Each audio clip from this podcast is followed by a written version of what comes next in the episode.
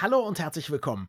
Ob diese Folge so richtig was mit Medizin zu tun hat, da bin ich mir gar nicht so sicher. Aber wir sprechen über Heilige, über Reliquien, über merkwürdige Ansammlungen von Körperflüssigkeiten, Schädeln und mehreren rechten Händen, die ein Mensch besitzen kann. Oder vielleicht doch nicht. Und ein ganz kleines bisschen auch über Weihnachten und, na gut, Medizin. Viel Spaß. Das Gehirn und der Finger was in unseren Köpfen und Körpern so vor sich geht. Ein Podcast mit Dr. Magnus Heyer und Daniel Finger. Unsere Folge erscheint am Heiligabend, am 24. Dezember. Und deswegen, Magnus, bevor wir wirklich ins Thema einsteigen, was sind denn so deine ersten, deine schönsten und deine schlimmsten Weihnachtserinnerungen? Das Unangenehme an diesen Fragen ist immer, dass es überraschende Fragen sind. Ist aber in dem Fall trotzdem sehr leicht. Die erste Erinnerung ist, also wir hatten einen Anbau und es gab eine Glastür zum Anbau und kurz vor Weihnachten war die Glastür verklebt und die Rollladen waren runter. Und wir haben trotzdem irgendwie keinen Verdacht gehabt, dass da schon irgendetwas in Sachen Christkind unterwegs gewesen sein könnte. Und wir sind dann mit Vater immer spazieren gegangen zum Heiligen Abend, wozu wir keine Lust hatten. Mhm. Und als wir wiederkamen, war dummerweise das Christkind da gewesen. Ach. Aber wir haben sehr, sehr lange keinen Verdacht geschöpft und das, das ist erstaunlich erstaunlich, wie sich so ein Kinderglaube hält. Das heißt, es gab nie einen Onkel, einen Nachbarn oder so, der Christkind gespielt hat bei euch? Nein, das Christkind tauchte nicht auf. Das Christkind war immer schon gerade da gewesen. Sehr knapp, aber gerade da gewesen. In meiner Welt bringt ja die Geschenke der Weihnachtsmann. Der Weihnachtsmann sieht aus wie von Coca-Cola designt. Besser hätte man es auch gar nicht machen können. Christkind vielleicht weil ich nicht aus einer christlichen Familie stamme. Christkind in dem Sinne habe ich nicht im Kopf gehabt. Hast du, wenn du Christkind sagst, aber auch etwas gesehen, was so aussieht wie der Weihnachtsmann? Oder hast du gedacht, dass irgendwie so ein kleiner Jesus heranschwebt und Geschenke im Arm hat? Das Christkind war natürlich ein kleines Kind. Ich glaube, es war ein Mädchen. Mehr wusste ich darüber nicht, aber es war für mich auch vollkommen klar. Das Christkind mhm. war nicht der Weihnachtsmann. Ja. Den gab es gar nicht. An den Weihnachtsmann habe ich nie geglaubt. Dazu war ich immer schon zu erwachsen. Aber das Christkind, das war plausibel. Aber heute glaubst du doch an den Weihnachtsmann oder etwa nicht? Genau.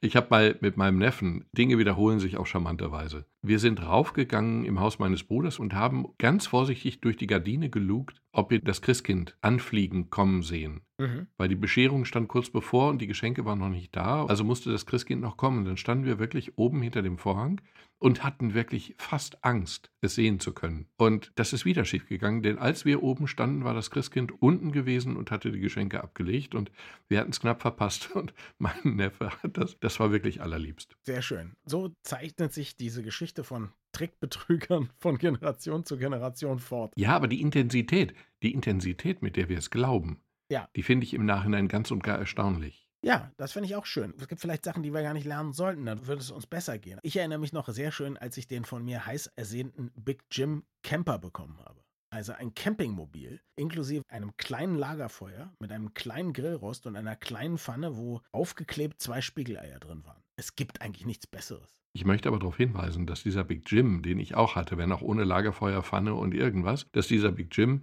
wenn du auf den Rücken drücktest, dann schlug er mit der Faust auf den Tisch oder durchschlug irgendwelche Bretter. Genau, das war dafür, da Bretter zu durchschlagen oder mit so einer Machete irgendwas zu zerteilen, richtig, ja? Hm? Und wenn du den Arm angewinkelt hast, konnte er ein Muskelband am Oberarm am Bizeps sprengen. Das war aber nach zwei, dreimal Machen so langweilig, dass, ich weiß nicht, es hat mich nicht nachhaltig beeindruckt. Da brauchte man den Camper, ganz klar, ganz eindeutig. Aber sag mal, Magnus, was war denn dein schlimmstes Weihnachtserlebnis? Mein schlimmstes Weihnachtserlebnis war ebenfalls in der Grundschule, dass wir Adventsgestecke hatten, wiederum mit echten Kerzen und eins von denen fing plötzlich Feuer. Das hat mich so nachhaltig beeindruckt. Krass hm. dass ich darauf bestanden habe, zu Hause, also ist nichts passiert, sofort gelöscht, alles gut, aber ich habe darauf bestanden, dass zu Hause neben dem Weihnachtsbaum ein großer Eimer mit Wasser steht. Mhm. Und tatsächlich brannte in diesem Jahr auch unser Weihnachtsbaum. Und es war sehr praktisch, dass der Eimer mit Wasser direkt daneben stand. Sehr gut. Das schlimmste Weihnachtserlebnis, was ich hatte, hat mit Scham zu tun. Wenn ich mich schäme, dann schäme ich mich ja 100 Jahre. Wenn ich mich jetzt da sehr reinbegeben würde in die Erinnerung, würde ich mich auch heute noch schämen. Es gab mal irgend so eine, das war dann, glaube ich, noch vor dem Camper. Es gab eine im Fernsehen beworbene Familie. So auch so kleine Actionfiguren, aber so eine Familie. Vater, Mutter, Kind und so weiter und so fort. Und was ich nicht wusste, ist, es gab die, weil die aus Amerika kamen, in verschiedenen Hautfarben. Ich hatte jetzt keine Präferenz. Ich wollte nur die, die immer im Fernsehen gezeigt wurde. Das war, rassistisch wie die Werbung war, waren natürlich die Weißen. Die waren, glaube ich, ausverkauft. Also jedenfalls hatte meine Mutter diese Familie in Schwarz mir geschenkt. Und jetzt war das so, dass ich mich so, nicht so richtig gefreut habe. Also ich war so ein bisschen so, ah, toll, und habe mich aber so gewundert und so. Und jetzt begann das Dilemma. Jetzt fragte meine Mutter, was los ist. Und jetzt schämte ich mich so sehr, dass ich nicht diese Familie, die jetzt da drin war, toll finden konnte. Ich wollte die andere aber auch nicht mehr haben, weil ich mich dieser Familie gegenüber schon schuldig fühlte, die ich geschenkt bekommen hatte. Und es war ein ganz furchtbares Dilemma. Also außer mit einer Zeitmaschine wäre das nicht mehr zu reparieren gewesen. Das war mein schlimmstes Weihnachten. Das hat jetzt aber natürlich alles nichts mit Medizin zu tun und noch nicht mal richtig mit Religion. Also wir reden ja bezeichnenderweise über Geschenke na gut, das Christkind, was die Geschenke bringt, könnte man sagen, da ist Religion irgendwie hingebogen worden, wobei die Geschenke ja nun nicht der eigentlich christliche Gedanke sind. Du warst aber schon in der Kirche als guter katholischer Junge früher immer. Das war ich und das bin ich immer noch. Immer noch. Bist du denn immer noch ein guter katholischer Junge? Nein, das war ich früher aus einfach Überzeugung und ich war auch Messdiener, also ich habe die Karriere voll durchlaufen. Ich habe meinen ja. Eltern auch irgendwann erzählt, jetzt bin ich Kerzenträger, das war die niedrigste Stufe. Dann werde ich Hauptdiener, dann werde ich Lektor, dann werde ich Vikar und dann werde ich Pastor. Und ich sah zwischen Lektor und Vikar keinen entscheidenden Schritt oder Schnitt. Das hat meine Eltern ein wenig erschreckt. Aber es ist dann ja anders gekommen und es ist auch gut so. Übrigens, ich glaube, du wärst ein hervorragender Priester geworden. Wenn ich das mal so sagen darf. Es gibt zwei Probleme. Ich meine, das war aber schon damals meine Kernüberlegung. Ich die ja Sache mit dem Glauben Theolo an Gott zum einen Nee. Und die mit dem Zölibat zum anderen? Das mit dem Zölibat zum einen und das mit dem kompromisslosen Gehorsamsversprechen der Kirche gegenüber zum anderen. Mhm. Stell dir mal vor, du bist in der Diözese von Herrn Kardinal Wölki. Dann fällt dir das mit dem Gehorsam hier schon ein bisschen schwer. Es gibt einige Sachen, die ich am Katholizismus sehr schön finde. Liturgien, Messen, Kathedralen, Gewänder und andere Sachen, die ich furchtbar finde. Dazu gehört das, was du gerade beschrieben hast. Ja, ich finde, Klar jede Religion, die nicht zu Widerspruch und kritischem Denken animiert und zur Toleranz, persönlich problematisch oder würde sie dann auch nicht ausüben wollen. Aber genau. eine Sache ist mir natürlich nicht vergönnt, die dir vergönnt ist. Du hast Lieblingsheilige und ich nicht. Naja, das mit den Heiligen ist ein Faszinosum in der katholischen Kirche. Ich habe länger in Köln gewohnt und in Köln bist du umgeben von Heiligen. Du bist mhm. umgeben von Kirchen, du bist umgeben von Heiligen in entsprechenden Sarkophagen. Du beobachtest Gläubige, wenn sie zum Beispiel unter einem Sarkophag herschreiten und fragst dich, was das soll und fragst dann und dann wird dir erklärt, dass der Segen des Heiligen zum Beispiel, wenn du ihm nahe bist, dann eher auf dich kommt. Mhm. Und dann natürlich, wenn du entsprechend betest und so. Und in Köln hatten wir die Heiligen Drei Könige. Also Heilige sind sowas wie Handystrahlung, ja? Wenn du zu weit entfernt bist, dann wirken sie nicht mehr. Nein, nein, nein. Also eigentlich ist das keine Magie. Eigentlich ist es ein psychologisches Konstrukt, was sogar vielleicht gar nicht ganz falsch ist. Aha. Man versucht durch die physische Nähe von Reliquien erster, zweiter, dritter Klasse, versucht man sozusagen eine engere Beziehung zu dem entsprechenden Heiligen herzustellen mhm. und ihn dann durch das Gebet dazu zu bringen, sich für einen einzusetzen oder mhm. einem zu helfen. Also das ist eigentlich eine Art Krücke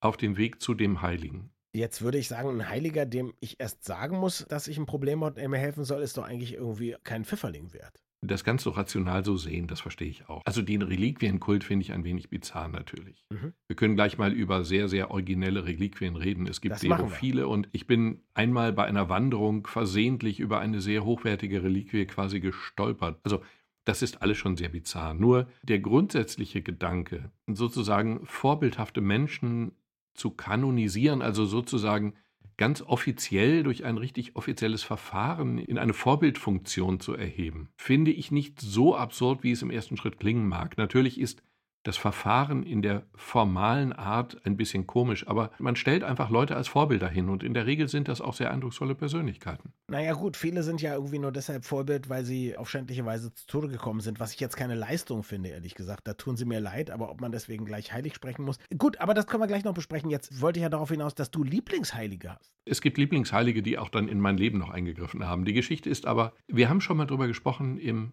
Radio. Mhm. Die Heiligen Drei Könige, natürlich. Ich mhm. habe in Köln gelebt und die Heiligen Drei Könige waren die wichtigsten Heiligen. Ohne die Heiligen Drei Könige hätte es den Kölner Dom zum Beispiel auch gar nicht gegeben. Mhm weil sie einfach durch ihre Existenz eine solche Heiligenverehrung ausgelöst haben, Wallfahrtsverhalten ausgelöst Aha. haben. Köln wurde unfassbar reich durch die Gebeine der Heiligen Drei Könige. Durch die was bitte? Durch die Gebeine der Heiligen Drei Könige. Weil? Sie wurden verehrt. Nein, ich meine, wo sind die Gebeine? Mir war nicht klar, dass Köln irgendwas mit den Gebeinen der Heiligen Drei Könige zu tun hat.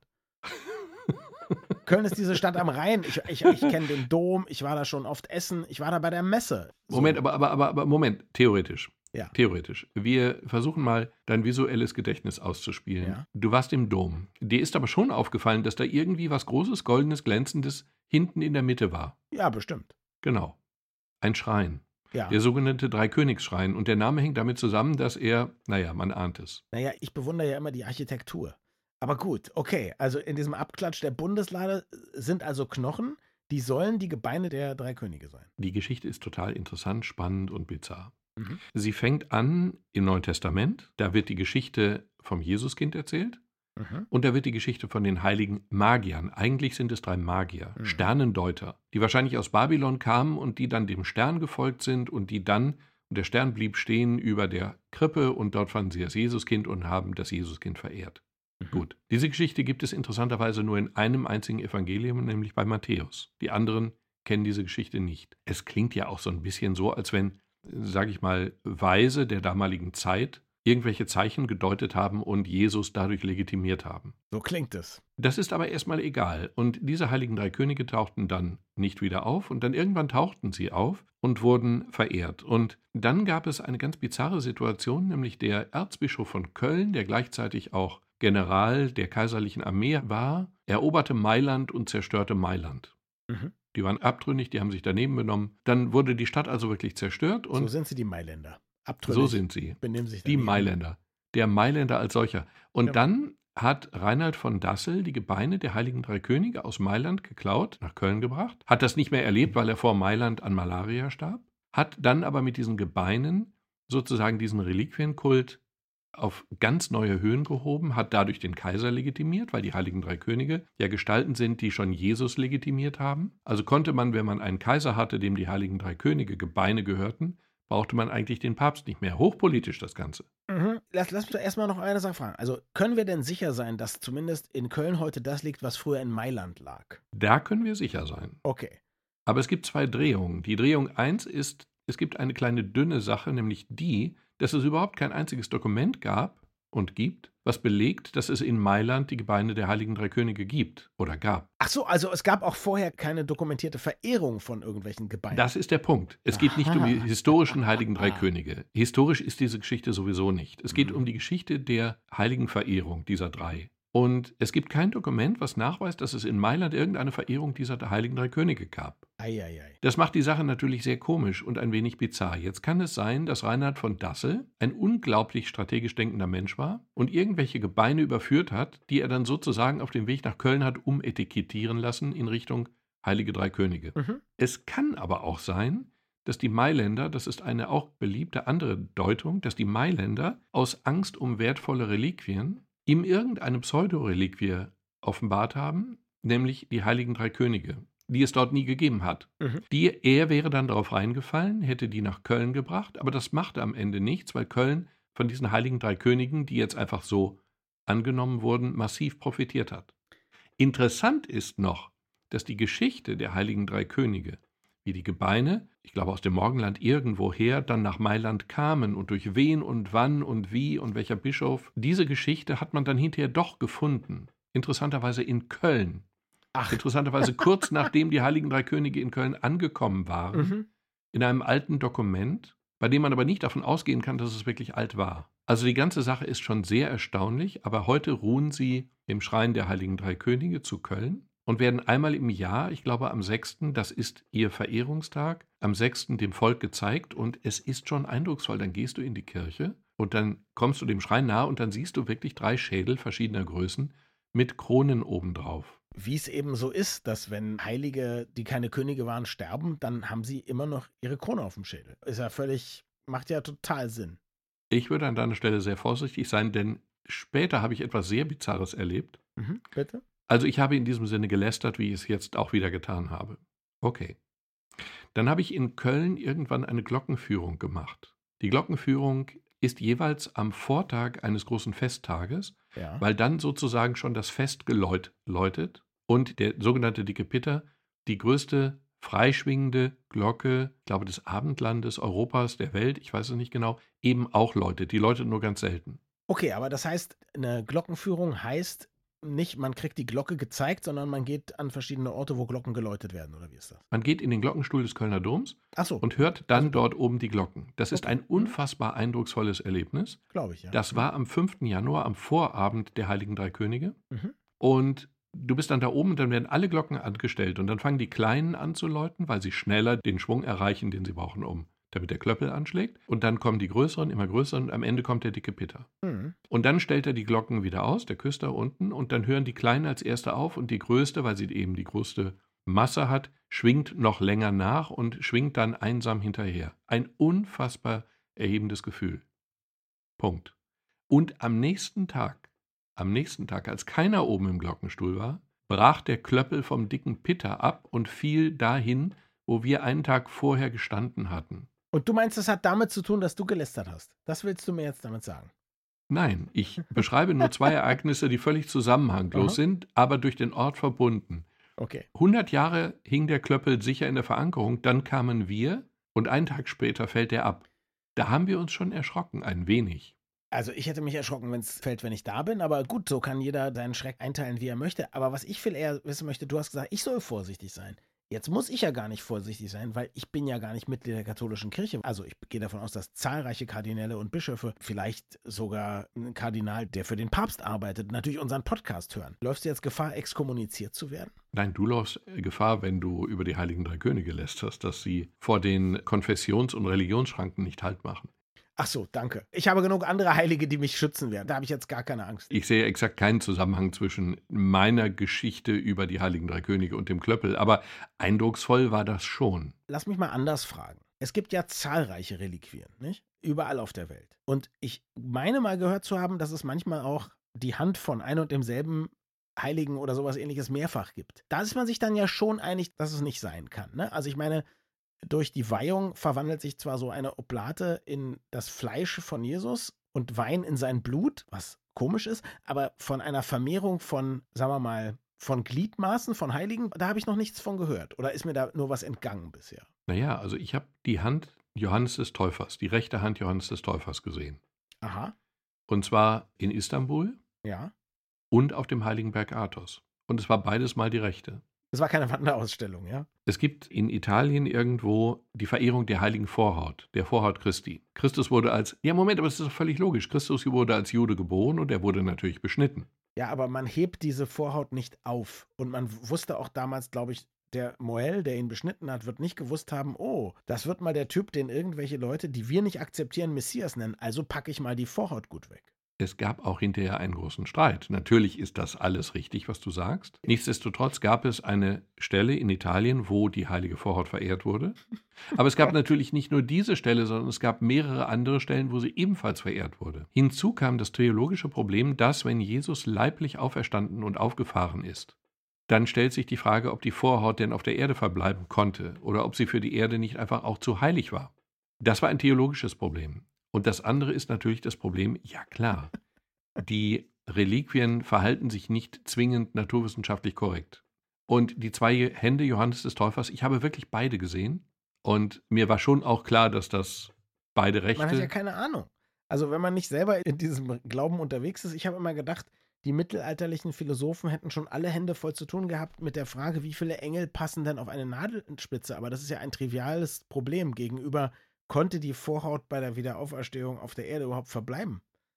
Ich Ja. meine, wo fängt man da an? Wen fragt man da? Ja, das ist problematisch, natürlich.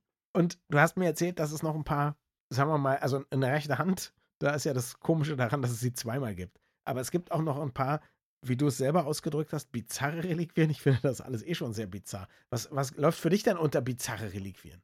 Nein, es gibt ganz bizarre Reliquien. Im Kloster Greffrath gab es den Kot des Esels, der Jesus nach Jerusalem getragen hat. Beispiel. Um Gottes Willen. Nächstes Beispiel. Es gab ein Fläschchen mit der Muttermilch von Maria. Oder ich bin mal zufällig gestoßen bei einer Wanderung in der Eifel, waren wir in Prüm und dort waren wir über Ostern. Das war reiner Zufall.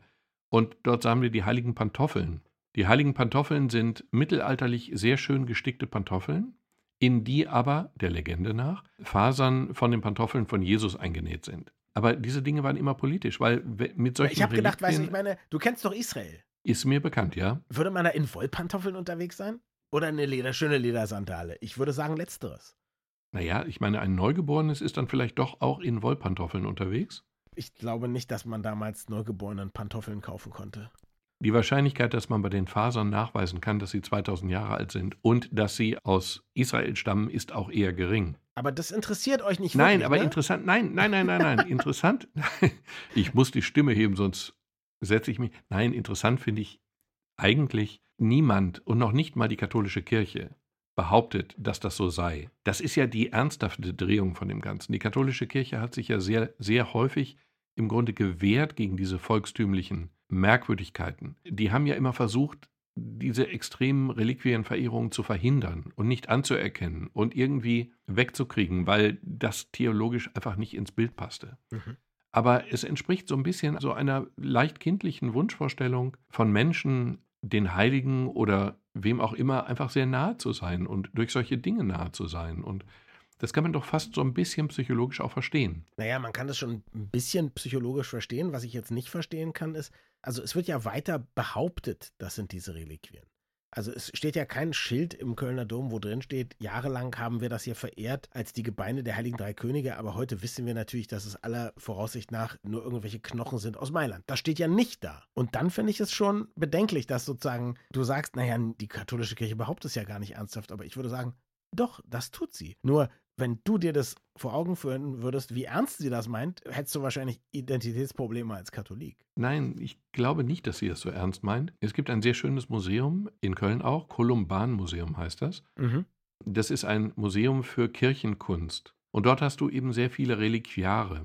Und diese Reliquiare, da sind die Reliquien in der Regel noch drin. Mhm. Wenn du jetzt aber diese Heiligenverehrung wirklich ernst nehmen würdest, dann dürftest du die natürlich niemals in ein Museum stellen.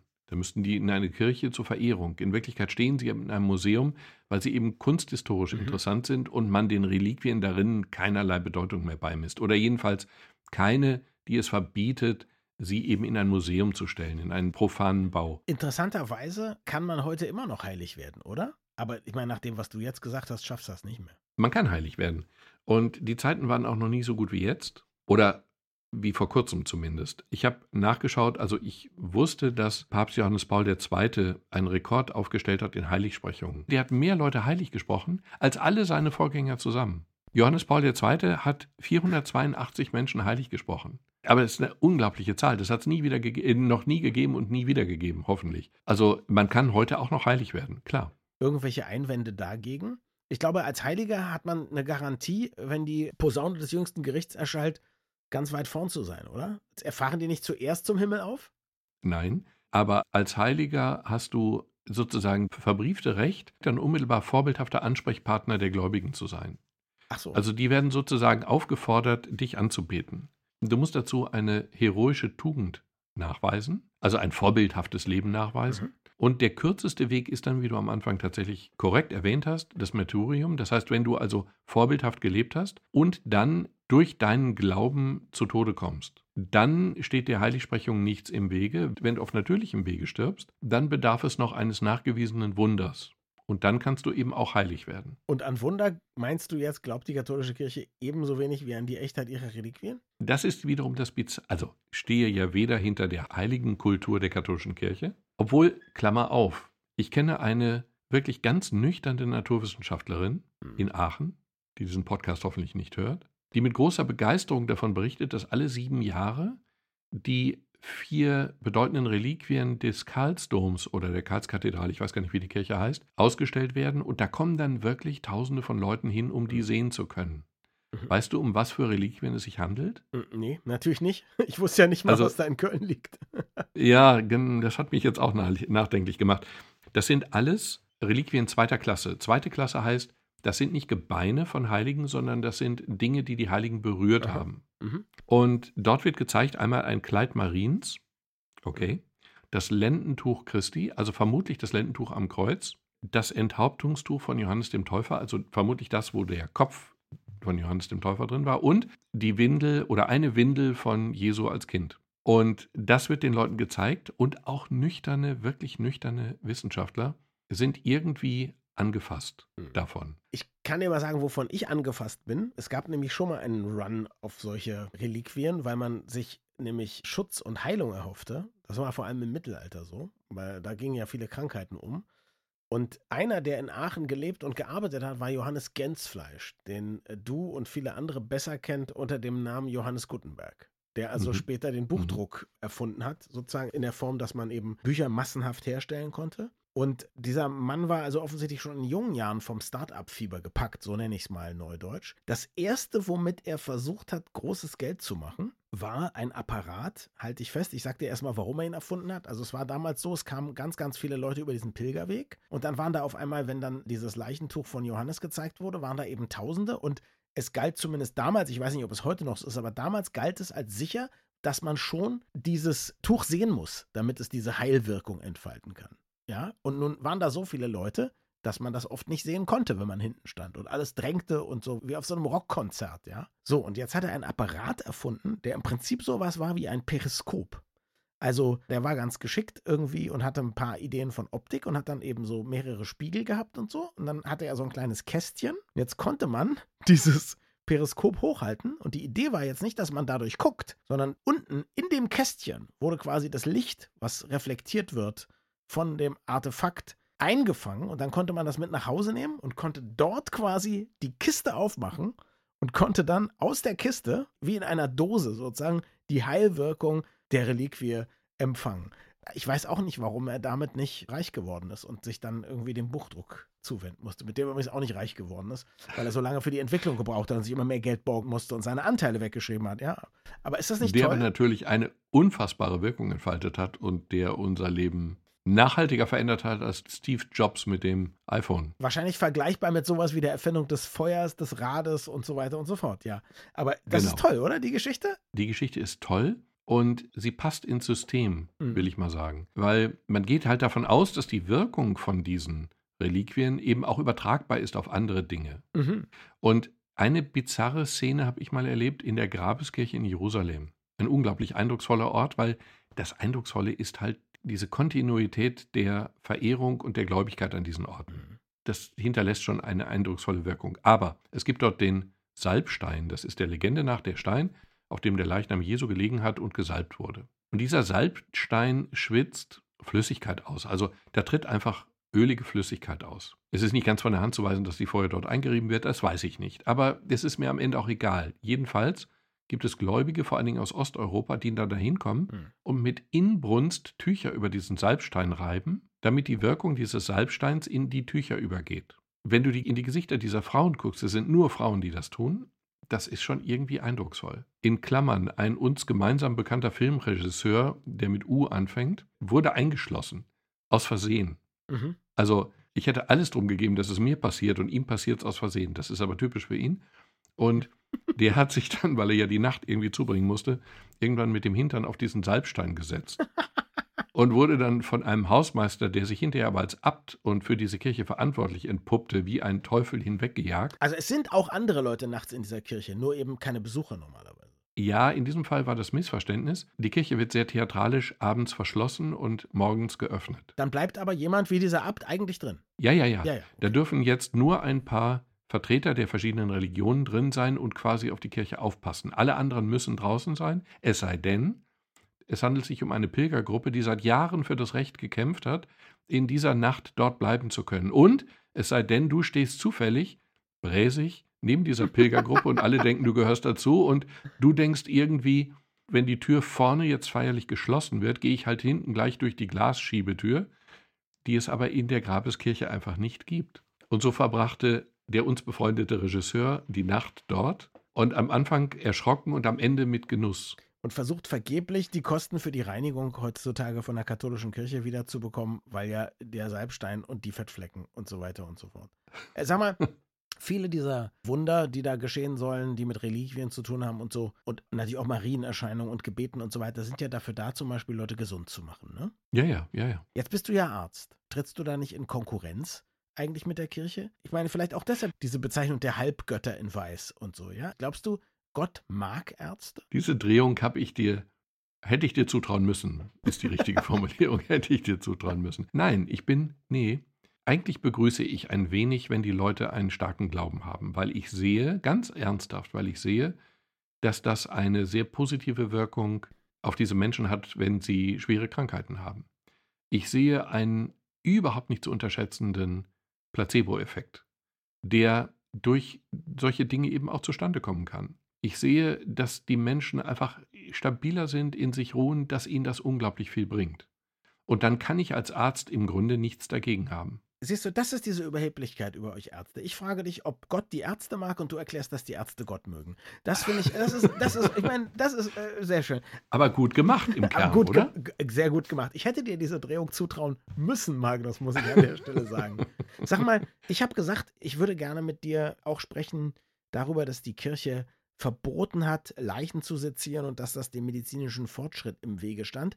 Und du hast mir im Vorgespräch schon gesagt, ganz so war es nicht deiner Meinung nach. Wie war es denn? Das ist ja was, was ich tatsächlich auch eher aus so, was weiß ich, aus so Schmonzetten wie der Medikus oder so einfach mal übernommen habe. Ja, ich, ist jetzt wahrscheinlich kein historisches Wissen. Aber wie war es denn tatsächlich? War das nicht so, dass man manche Dinge einfach nicht herausfinden sollte? Also ich bin auch bisher davon ausgegangen, dass zum Beispiel Leonardo da Vinci in einer dunklen Kammer und nachts heimlich Leichen seziert hat. Das mhm. scheint aber wirklich falsch zu sein. Aha.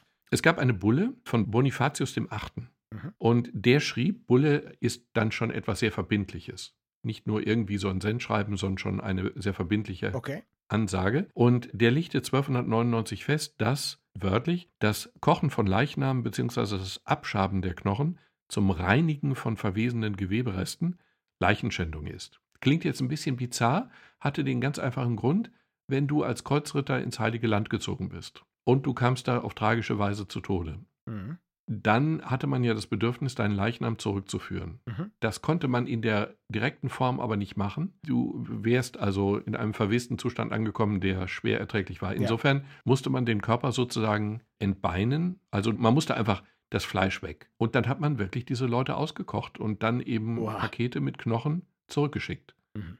Und dieses hat er verboten und dieses hat er mit Exkommunikation geahndet. Und das ist wahrscheinlich eine oder die Grundlage dieser Vorstellung, dass das in der Zeit verboten war. Es war auch verpönt oder so inoffiziell verboten, aber das hat sich nicht lange gehalten. Ich habe gelesen, dass schon 1410 ein Papst seziert wurde, ein Papst. Aha. Okay. Also da kann ja offensichtlich die Sektion nicht verboten gewesen sein, wenn die 1410 den berühmten Alexander V.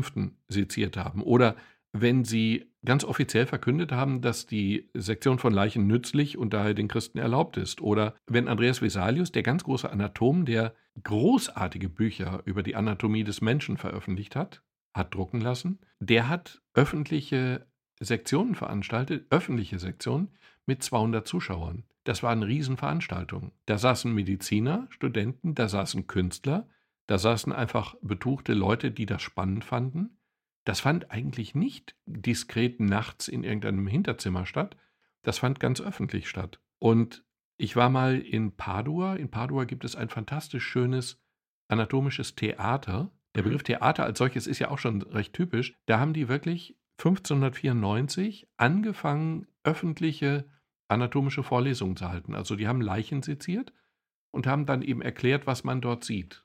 Das lief aber, wenn ich das noch sagen darf, total bizarr ab weil da gab es einen Chirurgen, der hat die Leiche aufgeschnitten und die Präparate freigelegt. Dann gab es einen Zeiger, der hat einfach einen Demonstrator, der hat dann auf die entsprechenden Teile gezeigt, die jetzt wichtig sind. Und da gab es den Professor, der las aus alten Schriften über die Anatomie des menschlichen Körpers.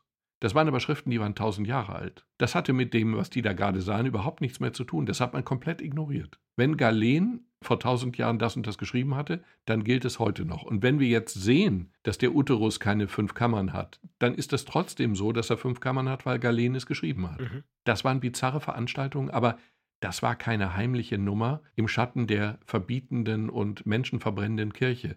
Das fand im Lichte der Öffentlichkeit statt. Also ich glaube ja folgendes. Bonifatius der Achte, also erstmal finde ich gut, was er da gemacht hat. Die Anweisung an sich finde ich völlig in Ordnung. Aber ich glaube ja, ich unterstelle ihm, er hatte einfach Angst vor Konkurrenz.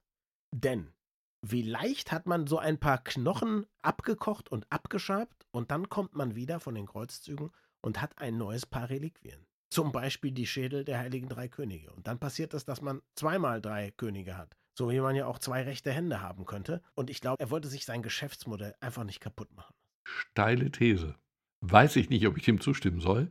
Aber bisschen verständlich scheint mir die damalige Handlung schon zu sein. Darf ich noch eine Sache zu den Reliquien hinzufügen? Ich möchte noch in Würdigung der von mir geliebten Stadt Köln etwas hinzufügen. Natürlich ist uns vollkommen klar, dass der Handel mit Reliquien unanständig und verboten ist und auch verboten war. Das ist klar. Aber du hast mir ein Set Heilige Drei Könige Schädel anzubieten für den sagenhaften Preis von Der Punkt ist ein anderer. Also, was würdest du denn tun als Kölner Bürger, wenn du Reliquien hast und die Legenden dazu? Es gab zum Beispiel die Legende der heiligen Ursula, die vor den Toren von Köln massakriert wurde in Verteidigung ihres Glaubens. Die heilige Ursula und elf Jungfrauen wurden dort massakriert. So, die Knochen waren da und die Verehrung war da. Man hätte sie verkaufen können, man durfte es aber nicht. Also haben die Kölner, weil sie Stil haben, die Reliquien der heiligen Ursula verschenkt. Aber natürlich können Reliquien nicht in einen Pappkarton gelegt werden, sie müssen schon in ein anständiges Reliquiar gelegt werden. Mhm. In ein teures, schönes, goldgearbeitetes Reliquiar. Und das wiederum musst du nicht verschenken. Du verschenkst also Teile der heiligen Ursula und verkaufst das Reliquiar, in dem sie sind und sein müssen. Und so haben die Kölner einen unglaublichen Handel mit Reliquiaren, die alle einen ähnlichen Stil hatten in dieser Zeit, einen unglaublich erfolgreichen Handel mit Reliquiaren gemacht. Und irgendwann war die Geschichte mit Ursula und den elf Jungfrauen, die sehr, sehr populär war, es war jetzt einfach durch. Also mehr als elf Schädel, zwölf, kann die heilige Ursula und die elf Jungfrauen nicht gehabt haben. Und dann kam den Kölnern zugute, es gab bei der Inschrift eine Unstimmigkeit. Und die konnte man klären und dann klärte sich, dass es in Wirklichkeit nicht elf, sondern elftausend Jungfrauen waren. Das war wirklich so. Und von da ab gab es dann überhaupt kein Halten mehr und es wurden noch viel mehr Reliquiare verkauft mit den 11.000 Jungfrauen darin. Also bisher habe ich ja immer, wenn jemand gesagt hat, die Kirche, das sind mafiöse Strukturen, habe ich gedacht, die Leute übertreiben. Aber jetzt bin ich mir nicht mehr so sicher. Also in diesem Sinne möchte ich sagen, allen, die diesen Podcast zeitnah hören, nach der Veröffentlichung, frohe Weihnachten. Ja doch, frohe Weihnachten wünsche ich auch. Danke fürs Zuhören und bis zum nächsten Mal. Wir freuen uns immer über Feedback an mail.gehirnfinger.de.